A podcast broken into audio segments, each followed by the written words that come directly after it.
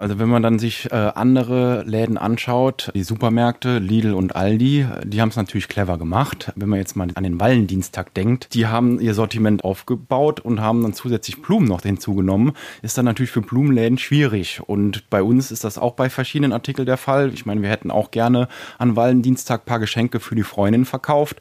War für uns dann halt nicht möglich. Deswegen ist das äh, für die natürlich schon der richtige Zeitpunkt gewesen jetzt im Lockdown. Für uns als Lederwarenhändler beziehungsweise auch für die Textiliten halt schon wesentlich schwieriger. Im Leben nicht. Es folgt Im Leben nicht. Der ehrliche Trierer Podcast mit Christoph Jan Longen. Präsentiert vom Walderdorfs in Trier und dem Trierischen Volksfreund. Und damit herzlich willkommen zur Folge 43. Man trägt sie kilometerweit durch die Gegend, fährt mit ihnen Bus. Sie müssen vieles über sich ergehen lassen. Nachmittags wirft man sie in die Ecke und dann ärgert man sich, weil das vergessene Pausentrinken aufgegangen ist und sich über Hefte und Bücher ergossen hat. Sie hießen Scout for You, Eastpack und Fjellreven und prägten ganze Generationen. Die letzten fünf wurden definitiv von der Kofferecke am Hauptmarkt mit ausgestattet. Mit dem Vertreter aus der jüngsten Generation sprechen wir heute. Das ist Dominik Niedenführ. Herr Niedenführ, ich grüße Sie. Ja, hallo an die Hörerschaft. 140 Jahre lang gibt es Lederwaren Ludwig, also seit 1880 plus minus. Wenn man in einen Familienbetrieb hineingeboren wird, dann liegen ja sicherlich auch Erwartungen in der Wiege. Wann haben denn Ihre Eltern Ihnen zu verstehen gegeben, dass Sie irgendwann den Staffelstab in die Hand gelegt bekommen und dann irgendwann am Zug sind? Das hat sich eigentlich erst vor anderthalb Jahren so wirklich ergeben und realisiert. Ich habe in Köln studiert und bin dann nach dem Studium in eine Unternehmensberatung reingegangen und habe äh, fast 15 Jahre in Köln gelebt. Und dann hat sich vor ja, jetzt anderthalb, zwei Jahren meine persönliche Situation geändert, dass ich wieder zurück nach Trier kommen wollte. Und da war halt eine Option, dass man sagt, okay, man geht halt nach Luxemburg oder man geht halt in den Familienbetrieb. Und meine kleinere Schwester, die mit mir jetzt die fünfte Generation bildet, die ist jetzt schon seit 15, 16 Jahren im Betrieb, also kennt das operative Geschäft sehr gut. Und da haben wir dann halt vor anderthalb Jahren entschieden, okay, ich gehe nicht den Weg nach Luxemburg, sondern ich gehe in den Familienbetrieb und dass wir hier das entsprechend mit der fünften Generation weiter fortführen. Wann wussten Sie denn vielleicht auch früher, dass Sie das unbedingt machen wollen? Also es war halt häufig zu Kindheitstagen und zu jugendlichen Tagen, dass das immer mal angesprochen worden ist, auch von meinen Eltern. Aber es war halt immer so, hm, ja, der, der Junge soll erstmal seinen eigenen Weg gehen. Und deswegen habe ich halt dieses Studium auch erstmal angefangen, um zu gucken, in welche Richtung ich mich orientieren will. Und bin dann erstmal in Köln hängen geblieben, beziehungsweise dann in Unternehmensberatung in Düsseldorf und Aachen und habe dann irgendwann für mich gesagt, okay, ich will in die Stadt Trier zurück und will letztendlich die Generation 5 dann weiter fortführen und den Familienbetrieb entsprechend in die Zukunft tragen. Was machen Sie denn anders als die Generation 1 bis 4? Ich meine, das Geschäft hat sich ja in den letzten Jahren doch auch stark gewandelt. Zum einen, was das Sortiment betrifft. Wir versuchen jetzt auch, meine Schwester natürlich in den Vorjahren auch schon, ein bisschen mehr jugendliches Sortiment oder halt für, sag ich mal, die, die jugendlichen Damen auch reinzubringen. Jetzt umso mehr auch dann die Schulranzen und Rucksäcke, dass wir da halt auch immer im Modetrend sind. Und was wir jetzt in den letzten anderthalb Jahren oder beziehungsweise ich bin ja zum 01.01.2020 eingestiegen, was wir jetzt halt bedingt ein bisschen auch durch den Lockdown und durch die Corona-Krise versuchen wir halt den Online-Markt auch ein bisschen aktiver zu gestalten. Und dafür haben wir die Homepage neu aufgebaut, haben einen Webshop installiert und verschiedene Optionen, dass der Kunde halt einfach auch einfacher an uns herankommen kann. Womit ist denn die erste Generation an den Start gegangen eigentlich? Es hat ganz früher angefangen, also ab 1880, da war das ursprünglich ein Sattlergeschäft.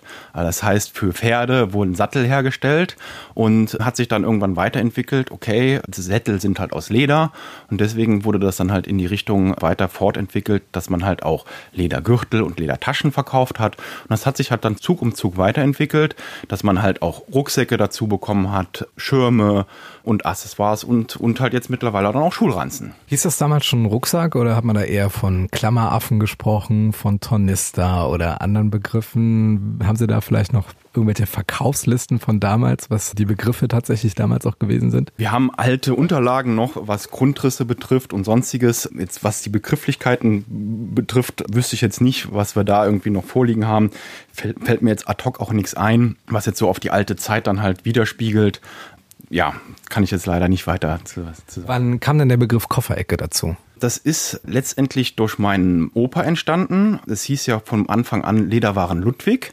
Und das beruht dann halt mal auf den Namen von meiner Urgroßmutter und ist dann halt letztendlich, wie wir dann an den Hauptmarkt gezogen sind. Wir waren vorher in der äh, Kramstraße gewesen und sind dann halt umgezogen nach dem Krieg hier an den Hauptmarkt.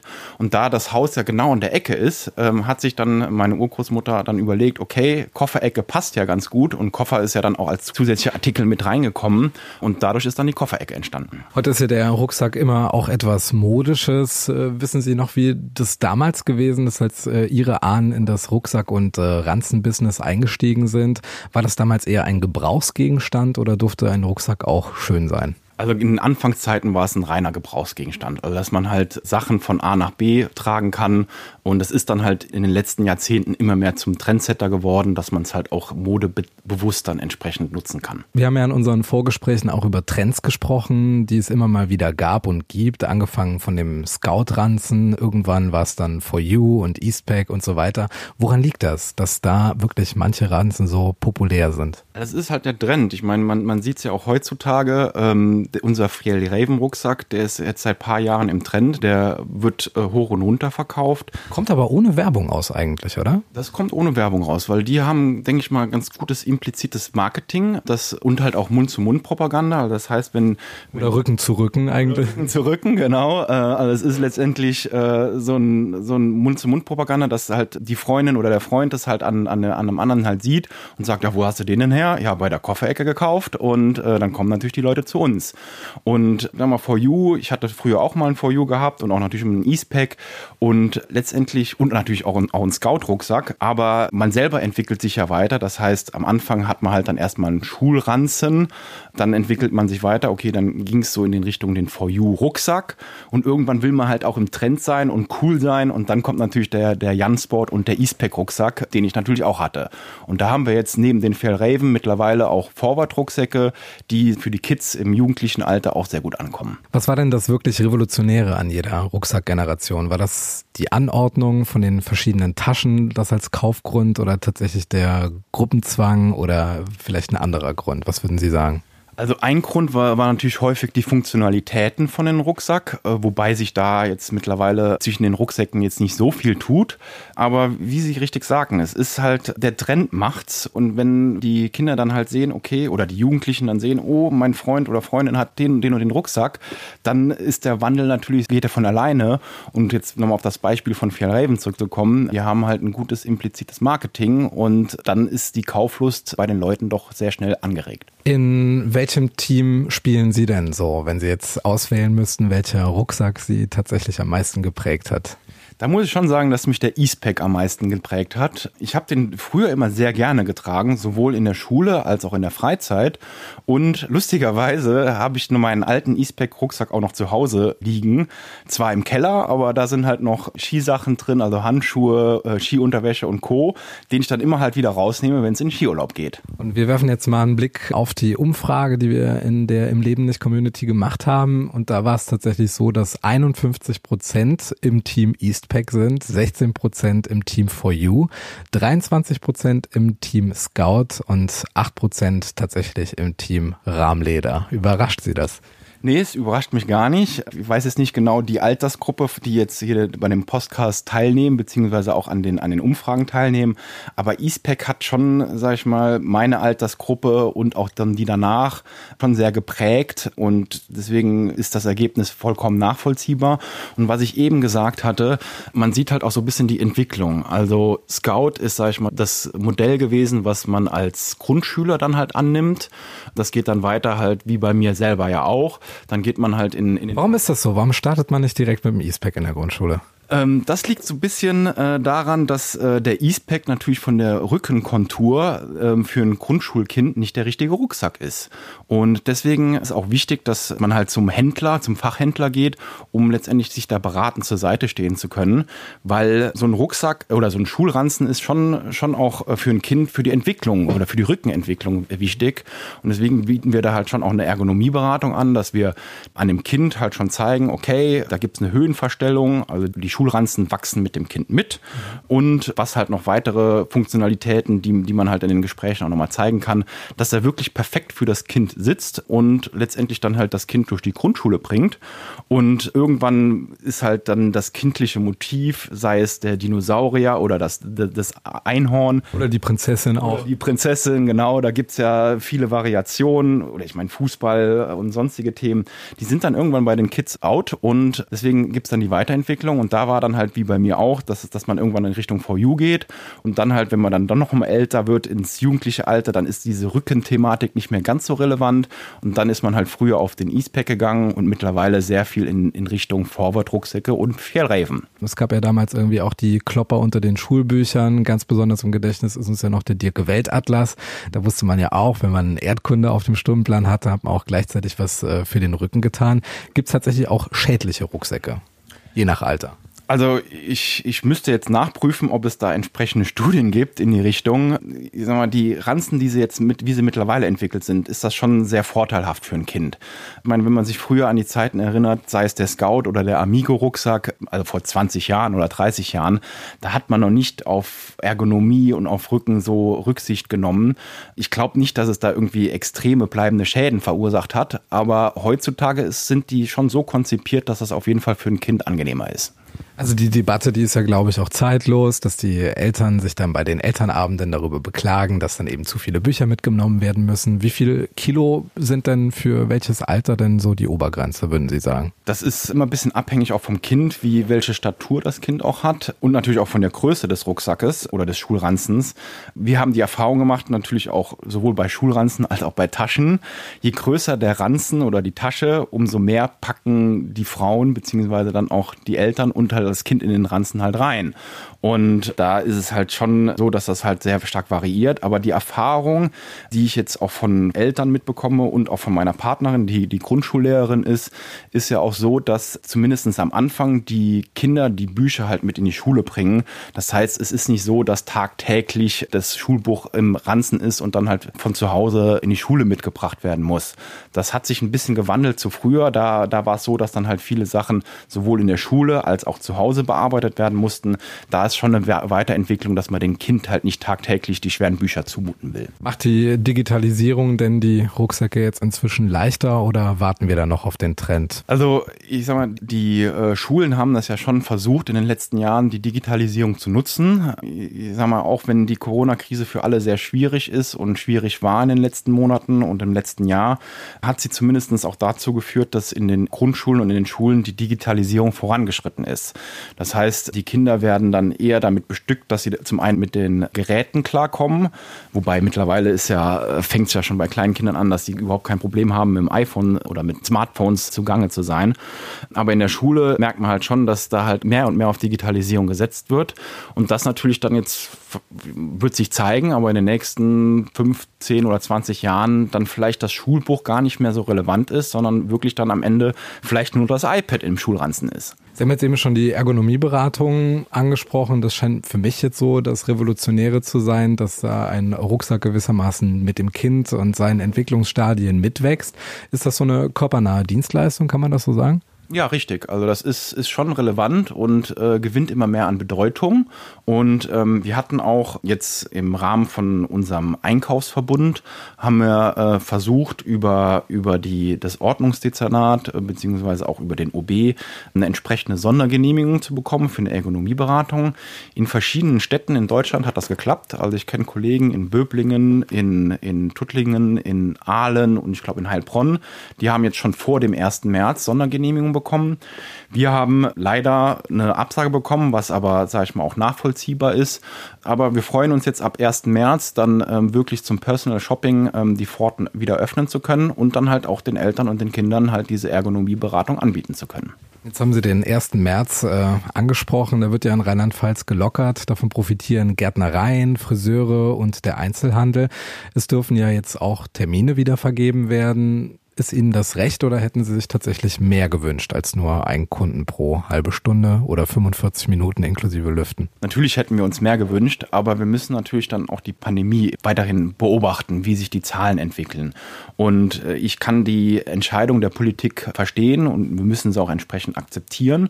Aber es ist zumindest mal schon mal schön, dass wir da einen Schritt in die richtige Richtung machen, dass wir halt diese Personal Shopping Termine anbieten können. Wir haben auch bei uns auf der Homepage, ähm, haben wir das schon entsprechend vorbereitet, schon vor, vor drei oder vier Wochen. Das heißt, bei unserer Homepage kann man rechts unten ist so ein roter Button mit Terminvereinbarung. Dann kommt, wird man weitergeleitet auf den Kalender und kann sich da entsprechend einen Termin buchen, sodass sie dann halt sicher sind, dass sie zu den jeweiligen Tag und äh, Uhrzeit dann auch wirklich ihren Termin halt auch bekommen können. Wie kommen Sie jetzt mit diesem Zustand äh, zurecht, dass Sie jetzt gewissermaßen an der Tür verkaufen können? Sie haben jetzt unten so eine Klingel platziert. Wie läuft das dann ab gegenwärtig? Also das ist im Prinzip dieses Click und Collect. Das heißt, Kunden können sich im Vorhinein halt melden, entweder telefonisch oder per E-Mail, was sie genau suchen und können dann halt äh, hier zu uns zur Ladentür kommen und den Artikel dann entsprechend abholen. Das wird ganz gut angenommen. Wir hoffen natürlich, dass das Personal Shopping ähnlich angenommen wird wie das Click und Collect. Aber letztendlich ist das auch nur so ein bisschen Tropfen auf dem heißen Stein. Wir müssen langfristig oder mittelfristig wieder öffnen, damit wir in die richtige Richtung kommen werden. Wie sehen Sie solche Initiativen wie Support Your Locals oder Kauf vor Ort jetzt während äh, der Corona-Zeit und ähm, wo jetzt eben nicht auf die großen Online-Anbieter zurückgegriffen wird? Denn tatsächlich könnte man das ja auch alles äh, dort bestellen, weil Sie ja in Ihrer Beratungsleistung ja gegenwärtig sehr, sehr eingeschränkt sind, oder? Ist schwierig. Wir sind froh, dass es diese lokalen Supporter gibt. Ich meine, da gibt's äh, City Radio oder Radio RPR. Dann gibt's von der City-Initiative verschiedene Optionen, dass man halt versucht, die lokalen Partner auch zu supporten. Da sind wir froh, dass die alle da sind und uns auch in einer gewissen Weise zu unterstützen. Ich meine, wir hatten gestern zum Beispiel hatten wir einen kleinen Bericht im Volksfreund gehabt, wo letztlich natürlich der Trierer Einzelhandel angesprochen worden ist, in Richtung auch des Personal Shoppings, wo, denke ich mal, nicht nur wir, sondern alle anderen auch froh sind, dass es diese Option gibt. Aber es war halt auch unser Laden, auch mit einem kleinen Foto mit dabei. Äh, und ich, ich hoffe und ich denke, dass dadurch auch nochmal ein paar Leute mehr zu uns kommen werden. Jetzt hat man ja in dieser Zeit leider notgedrungen auch viel Gelegenheit zum Nachdenken. Was sind denn die visionären Konzepte, die Sie so jetzt für sich äh, gefasst haben, wo Sie sagen, ja, wenn es jetzt wieder richtig losgeht, behalten wir vielleicht einige Dinge bei, die wir jetzt gerade neu eingeführt haben oder machen vielleicht Dinge völlig anders? Ja, ähm, also ich meine, wir haben auf jeden Fall unsere Ideen halt schon ein bisschen weiter fortgeführt hinsichtlich Webshop oder beziehungsweise erweiterte Ladetheke, nennt sich im Fachjargon ähm, virtuelles Schaufenster. Das heißt, ähm, die Idee ist, dass wir unseren Homepage beziehungsweise unseren Webshop eine Schnittstelle schaffen zu unserem Warenwirtschaftssystem und dadurch der Kunde schon im, von zu Hause aus sehen kann, welche Artikel sind jetzt live verfügbar verfügbar, dass er im Zweifel auch gar nicht extra in die Stadt kommen muss und, und gucken muss, okay, gibt es den oder gibt es den nicht, sondern er kann im Vorhinein schon prüfen, ist er da und kann dann sich den auch reservieren lassen und dann, wenn er in die Stadt kommt, dass er dann halt testen, die Haptik probieren kann und dann den, den Rucksack oder die Tasche oder was auch immer oder den Koffer dann halt mit nach Hause nehmen kann. Das ist jetzt, sag ich mal, aber eine Vision, da sind wir momentan dran ähm, und hoffen, dass wir das im Laufe des ersten Halbjahres auch implementieren können. Ist vielleicht die Haptik noch das analoge Element, was das Digitale nicht ersetzen kann? Das ist richtig. Also die Haptik ist ein sehr wichtiges Thema. Bei uns natürlich mit dem Leder. Der Geruch ist auch ein, ein, ein wichtiges Thema, wo dann halt die Kunden reinkommen und dann halt feststellen, oh, dieser schöne Ledergeruch, das animiert dann auch nochmal zusätzlich zum Kauf. Aber wie Sie richtig sagten, die Haptik ist schon sehr wichtig, dass man mal, egal ob es die Tasche oder der Rucksack oder der Schulranzen, dass man das mal einfach mal in der Hand hat, austesten kann und wirklich dann halt feststellen kann, ob das äh, dann das richtige Produkt für einen ist. Ihre Prognose, wie wird sich der Einzelhandel in Trier in den nächsten Jahren entwickeln, jetzt im Zuge der Corona-Krise, aber auch in den Folgejahren, wo es eben noch alle wirtschaftlichen Probleme gibt, von denen wir jetzt noch gar nicht so viel erahnen können. Wir wissen nur, dass es eben Einschnitte geben wird. Schwierig zu prognostizieren, aber was ich zumindest sagen kann, es wird nicht einfacher. Es werden noch viele Hürden und Herausforderungen kommen ich denke, wir sind äh, von der Kofferecke ganz gut aufgestellt. Ähm, ich, ich weiß von vielen anderen Händlern, auch jetzt hier im, im, in der Trierer City, dass die auch äh, gewisse Aktionen äh, und Themen halt vorbereitet haben, dass sie halt auch auf die nächsten Jahre vorbereitet sind. Aber es könnte jetzt gerade in diesem Jahr ähm, vermutlich den einen oder anderen zusätzlichen Leerstand geben, was sehr schade ist für die Stadt Trier, Aber das wird wahrscheinlich nicht ausbleiben und wir wollen hoffen, dass dann halt zumindest die eigentümergeführten Läden beibehalten bleiben und dann in die, in die Zukunft auch schauen können. Gibt es denn vielleicht auch Konzepte, wie Innenstädte in Zukunft aussehen können, die Sie jetzt auch befürworten? Also ich meine, IKEA plant ja auch solche Aktionen, dass die Showrooms in den Innenstädten stattfinden sollen und die Ware dann nach Hause geliefert werden kann, ohne dass man jetzt alles über den Parkplatz dann in den Kofferraum legen kann. Was äh, stellen Sie sich so vor, wie äh, das jetzt künftig eben belebt werden kann, sollte es eben dieses äh, befürchtete Sterben der Innenstädte geben? Also das IKEA ist ein gutes Beispiel, wird vermutlich in vielen Großstädten auch eingesetzt. Ich meine, mich, mich zu erinnern, dass es in Hamburg schon seit Jahren so einen Shop auch gibt, wo man dann auch in der City dann letztendlich bei IKEA auch einkaufen kann. Zufälligerweise hatte ich letzte Woche noch auch eine Telefonkonferenz mit dem Bundestagsabgeordneten hier aus Trier, dem Andreas Steyer. Der, da waren auch verschiedene Trierer Einzelhändler mit dabei und da wurde auch äh, drüber diskutiert, wie man die Innenstadt attraktiver machen kann. Und da gibt es natürlich so Smart City-Konzepte äh, und Ideen. Was heißt das? Ähm, dass halt eine Stadt halt äh, smart wird, dass man halt versucht mit dem, wie zum Beispiel mit dem, mit dem Smartphone, dass gewisse Wege halt vereinfacht werden, dass man im Zweifel schon, wenn man in die Stadt reinfährt, weiß, okay, wo gibt's Parkplätze, dass man über das Smartphone auch die Parkplätze buchen bzw. auch bezahlen kann. Dann halt vielleicht auch hinsichtlich, wie komme ich am besten in die Stadt. Und im nächsten Schritt, ich meine, da gibt's auch zum Beispiel die Portason-App, die von den Stadtwerken Trier und A1 auch angeboten wird, wo auch sich verschiedene Händler dann anbinden können, dass man halt da auch schon sieht, okay, die und die Artikel gibt's da. Das gilt für Einzelhändler, das gilt für Gastronomie, dass man im Zweifel auch schon Tische reservieren kann, ähm, dass man halt einfach viel mehr halt über das Smartphone dann auch generieren kann. Und das war auch in dem Gespräch mit dem Andreas Steyer ein Punkt, dass man halt als Stadt auch versuchen sollte, verschiedene Sachen auch voranzubringen. Also dass man vielleicht auch nur mal drüber nachdenkt, vielleicht die Parkgebühren gegebenenfalls zu reduzieren oder das auch vereinfachen für den Kunden, dass auch das Einkaufserlebnis, dass das halt einfach für den Kunden auch ein bisschen, bisschen einfacher zu erleben ist. Ja, wir kommen jetzt hier tatsächlich auch zum nächsten Erlebnis, äh, und zwar dem Quickfire bei Im Leben nicht, dem ehrlichen Drehrer Podcast. Das bedeutet für Sie 16 modische Handtaschen zum kurz festhalten. Sind Sie bereit? Uh, ja, da wird sich zeigen, aber ich, ich versuche mein Bestes. Ihre drei Lieblingstrierer Vokabeln. Als erste ist halt ein Sprichwort, Majusebetter. Ähm, das zweite wäre so Quantenhauts. Und das dritte ist, was, was ja auch jeder kennt und jeder oder vermutlich fast jeder gerne isst, Krumperschnietscher. Ihr Lieblingsort in Trier? Da muss ich sagen, äh, ich, ich gehe sehr gerne zum Petersberg. Ähm, zum einen äh, haben wir auch einen, einen kleinen Hund. Da kann man halt oben am Petersberg sehr gut spazieren. Und äh, wenn man dann halt vorne an die Spitze geht, hat man einen super schönen Ausblick auf die Stadt. Ihr Trierer Lieblingsgericht? Hatte ich ja eben schon gesagt, äh, also Krumperschnietchen esse ich natürlich äh, für mein Leben gern. Gibt natürlich genug andere noch, aber ich würde da jetzt bei dem Krumperschnietchen auch bleiben. Ihr Trierer Lieblingsgetränk außer Fietz? Außer Fietz. Oh, äh, ja, das ist eigentlich recht einfach. Ähm, neben dem Fietz trinke ich natürlich sehr gerne auch Kraftbräu. Ihr letztes Sportereignis, das Sie sich angesehen haben? Ähm, ich habe noch einen kleinen Mitbringsel aus Kölner Zeiten. Ich habe noch eine Dauerkarte vom FC Köln. Und äh, das letzte Sportereignis, was ich gesehen habe, war wirklich ein Heimspiel vom FC. Das war letztes Jahr im Februar gewesen. Ihre Lieblingstrierer Gastronomie? Ah, da komme ich ähnlich wie bei dem Kraftbräu. Äh, ich gehe sehr gerne in den Bläsesgarten. Ihr Lieblingstrierer oder Ihre Lieblingstriererin? Äh, da ist äh, ist auch einfach, da muss ich sagen, ähm, ist der musikale Einschnitt natürlich auch vorhanden. Helmut Leindecker. Was ist Ihnen wichtiger, modisch oder praktisch?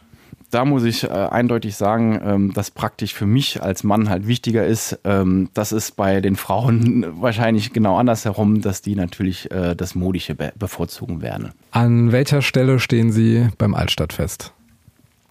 lustige Frage. Und zwar äh, hat sich das etabliert. Äh, mein Vater hat vor ja, glaube ich, über 25 Jahren hat er angefangen, einen Bierstand zu machen, genau hier vor der Kofferecke.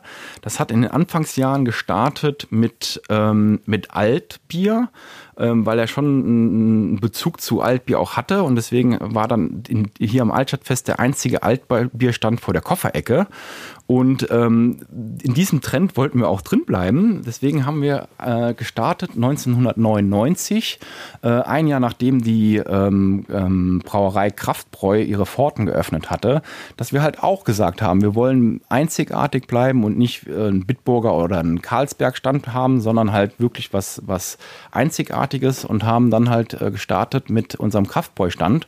Und der hat sich äh, jetzt in den letzten über 20 Jahren auch wirklich zum Place to be entwickelt ähm, und jedes Jahr freuen wir uns immer wieder, wenn wir das machen dürfen. Ähm, und hatten aber jetzt letztes Jahr und vermutlich auch dieses Jahr äh, durch die Corona-Krise nicht die, nicht die Möglichkeit, den Kraftbräustand führen zu dürfen. Wann kann man bei Ihnen im Laden mit Bitcoin zahlen? Oh, das glaube ich, könnte noch ein bisschen dauern. Ähm, wir haben mittlerweile die Option, dass man halt auch mit PayPal und auch mit, ähm, gerade wenn man die asiatischen äh, Kunden sich anschaut, mit WeChat und äh, anderen Bezahlfunktionen bezahlen kann. Bitcoin äh, ähm, ist natürlich ein Thema, da muss natürlich der Kunde erstmal auch Bitcoin haben, ähm, was auch nicht so einfach ist vom, vom, vom Bezug her. Ich glaube, das ist eine Entwicklung, das wird bestimmt noch zehn Jahre mindestens dauern. Wie stehen Sie denn zu Clubhouse? Ah, zu Clubhouse. Ähm, ich bin vor knapp zwei Wochen, glaube ich, bin ich da mal, äh, ähm, habe ich mir die App runtergeladen und habe auch schon die ersten ähm, ersten themenbezogenen ähm, Gespräche verfolgt. Ähm, Welche Rooms gehen Sie denn da so? Ja, äh, das sind so, sage ich mal, eher meine privaten Interessen. Ähm, das ist zum einen Basketball. Ähm, ich bin in, ein, ein paar Basketballgruppen halt drin gewesen, habe das halt äh, mal verfolgt, äh, sowohl halt den den äh, die NBA, also den amerikanischen Basketball als natürlich auch den lokalen Basketball und die erste Bundesliga, wobei jetzt die Gladiatoren ja leider noch in der, der zweiten Bundesliga sind, aber das wird sich ja hoffentlich auch irgendwann bald wieder ändern. Das ist, sage ich mal, was ich jetzt in den letzten zwei Wochen ein paar Mal gemacht habe und ähm, was wir auch genutzt haben im, im Freundeskreis, dass wir darüber auch dann ähm, Gespräche geführt haben. Was finden Sie in Köln schöner als in Trier? Also Köln, muss ich sagen, ich, ich habe die Zeit dort sehr genossen äh, und war doch auch, auch ein bisschen traurig, wie ich die Stadt verlassen habe. Ich meine, ich habe da, hab da studiert und habe da 15 Jahre gelebt ähm, und habe natürlich da auch einen, einen riesen Freundeskreis aufgebaut. Äh, in, in Köln oder generell im Rheinland sind die, die Leute doch sehr offen. Gerade wenn man dann halt mal in einer Kneipe sitzt oder im Brauhaus, da kommt man sehr einfach in Gespräche. Das hat man hier in Trier natürlich auch, aber nicht in der Intensität. Ähm, und äh, muss sagen, dass ich aber jetzt, äh, jetzt, nachdem ich jetzt mittlerweile schon wieder ein Jahr in Trier lebe, dass ich mich auch sehr heimisch hier fühle und den Schritt auch nicht bereut habe, dass ich wieder hier zurück nach Trier gekommen bin. Und jetzt stellen Sie sich vor, Sie können alle Plakatwände in Trier mit einem Satz versehen. Welcher wäre das? wenn ich das in, in Richtung äh, natürlich unternehmerischer Blickwinkel sehe, dann würde ich natürlich einen, einen Satz wählen, ähm, Kofferecke, ihr Fachhändler für Tasche, Rucksack, Koffer und alles, was man sonst gebrauchen kann. Und aus menschlicher Sicht? Aus menschlicher bzw. privater Sicht, ja, würde ich vielleicht dazu aufrufen, dass man halt versucht, mehr Gemeinschaft, mehr Menschlichkeit. Ich meine, wir haben jetzt in der, in der Corona-Krise gemerkt, dass äh, Familien und die Leute äh, doch in einer gewissen Weise mehr zusammenwachsen, aber halt auf Abstand. Also man, man macht dann halt mehr Telefonate und, und, und Video, Videotelcos, ähm, aber dass man halt das nochmal aufnimmt und die Gesellschaft das sich beibehält und da halt mehr Menschlichkeit auch vorhanden ist. Das ist ein schönes Schlusswort und damit sage ich Danke an die Hörerinnen und Hörer, die im Leben nicht Community auf Facebook und Instagram und an unseren heutigen Gast. Das ist äh, Dominik Niedenführ von der Kofferecke am Hauptmarkt. Vielen Dank. Ja, immer gerne. Ähm, vielen Dank auch an Sie, Herr Longen. Ähm, hat mir sehr viel Spaß gemacht. Verfolgen Sie den Podcast nicht nur von mir auch, sondern auch von den anderen immer weiter. Und äh, wir hoffen, dass wir als Stadt Trier und als Einzelhandel und als Gastronomie äh, uns in den nächsten Wochen und Monaten wieder in die richtige Richtung, dass sich drehen wird und dass, dass viele auch erhalten bleiben. Im Leben nicht. Der Ehrliche Trierer Podcast über Erinnerung und Fiktion. Die jeder kennt. Präsentiert vom Walderdorfs in Trier und dem Trierischen Volksfreund. Was war denn das verrückteste Verkaufsgespräch, das Sie jemals geführt haben? Etwas, das Ihnen heute noch in Erinnerung geblieben ist?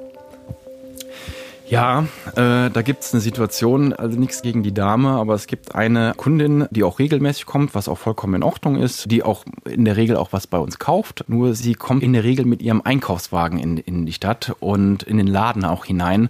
Und das führt halt zu Verwunderung, sowohl bei uns, wobei wir sie ja jetzt mittlerweile auch schon kennen, als auch bei Kunden, die dann halt denken, wieso kommt die Dame denn mit, mit dem Einkaufswagen hinein? Sie hat dann in der Regel auch zwei, drei Koffer drin. Wir hatten auch schon versucht, sie in die Richtung zu lenken, dass sie doch vielleicht auch einen größeren Koffer braucht. Ähm, aber in der Regel ist, dass sie dann halt Artikel des alltäglichen Bedarfs oder Handtaschen dann halt sich anguckt und äh, dementsprechend dann in die Richtung was kauft. Ah, der Vorteil ist, man hört sie schon von weitem dann auch, ne? Ja, klar. Also man, man erkennt sie von weitem. Also das ist dann für die Mitarbeiterinnen dann doch auch ein Wiedererkennungswert. Aber ja, wie gesagt, das, wir kennen sie schon und äh, wir kennen auch ihre Verhaltensweisen und da müssen wir halt einfach durch.